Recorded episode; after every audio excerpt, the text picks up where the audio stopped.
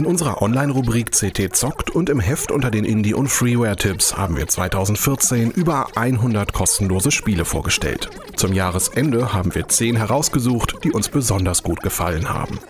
Platz 10. Es ist einfach großartig, wie die Ostrich Banditos mit ein paar Banjo- und Mundharmonika-Klängen den Spieler in den wilden Westen entführen. Als pixeliger kleiner Cowboy soll er den Mord an einer Farmerfamilie aufklären. Da will jeder Schuss aus dem Revolver gut überlegt sein, denn er muss jede Kugel einzeln nachladen. Die tolle Pixelgrafik des Browserspiels kann man bei Adult Swim kostenlos bewundern. Bei den kommenden Independent Games Awards wird Westerado übrigens schon jetzt als Favorit für die Nachwuchspreise gehandelt. Platz 9. Gute Nachrichten für alle Fans des Jump'n'Runs Inside My Radio. Die Entwickler wollen das Spiel zu einer aufwendigeren kommerziellen Version für PC und Konsolen ausbauen. Die Originalversion von Inside My Radio gewann vor zwei Jahren den 23. Ludum Dare Wettbewerb und überzeugte die Juroren mit einem coolen Soundtrack, Neon-Grafik und vertrackten Leveln. Nach wie vor ist das Spiel für Windows kostenlos erhältlich. Platz 8. Das Horror-Adventure Ping besticht durch seine stimmungsvolle Soundatmosphäre.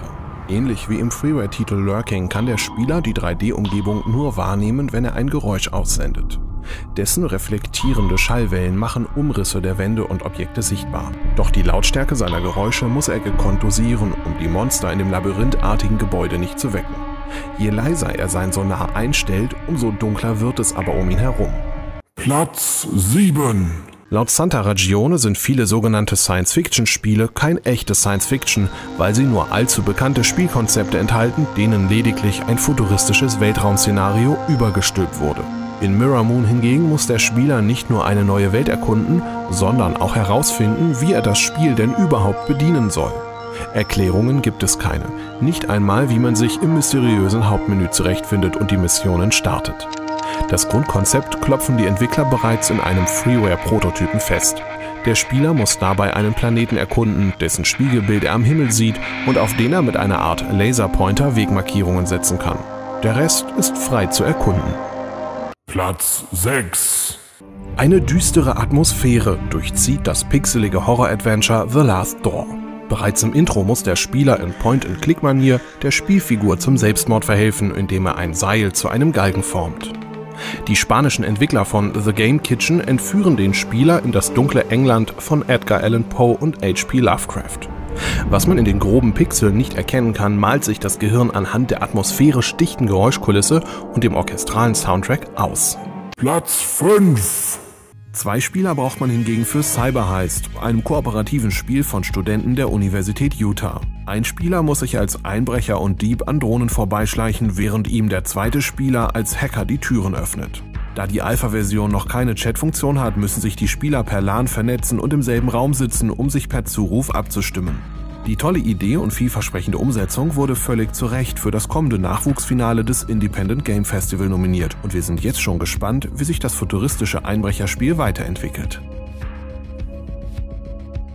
Platz 4. Das bekannte DigiPen Institute hat mal wieder die besten Spiele seiner Studenten prämiert. Den ersten Platz heimste Subray ein, ein farbenfrohes Unterwasserspiel, in dem der Spieler ein U-Boot steuert.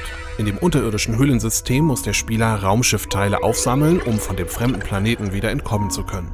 Dabei dringt er immer tiefer in die Alienwelt vor und entdeckt außerirdische Fische und Pflanzen, die ihm nicht immer freundlich gesonnen sind. Subray besticht durch sein Design und die sphärischen Klänge und kann kostenlos für Windows geladen werden. Platz 3.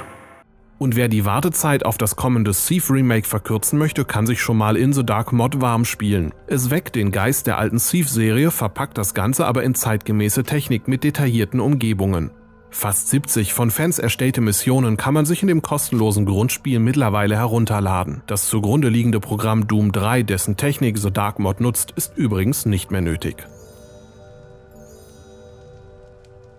Platz 2. Es sieht einfach aus, ist aber schwierig zu meistern. Im Browserspiel Game About Squares muss der Spieler farbige Quadrate auf ihre entsprechenden Punkte schieben. Dank HTML5 klappt das auch auf Smartphones. Mit jedem Mausklick wandert ein Quadrat einen Schritt in seine Pfeilrichtung. Diese ändert es erst, wenn es auf einem Pfeil steht, der in eine andere Richtung zeigt. Die ersten Level sind kinderleicht, aber bald muss man tricksen und Quadrate mit anderen auf die richtige Spur schubsen. Spätestens ab der Hälfte der 35 Level hat man ordentlich zu knabbern. Platz 1. Superhot treibt die aus Matrix und in der Folge zig weiteren Filmen und Spielen bekannte Bullet Time auf die Spitze.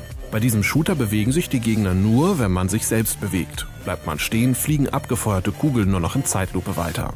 So wird aus dem Ego-Shooter fast ein rundenbasiertes Taktikspiel, das auch für weniger reaktionsschnelle Zeitgenossen geeignet ist. Und das macht erschreckend viel Spaß.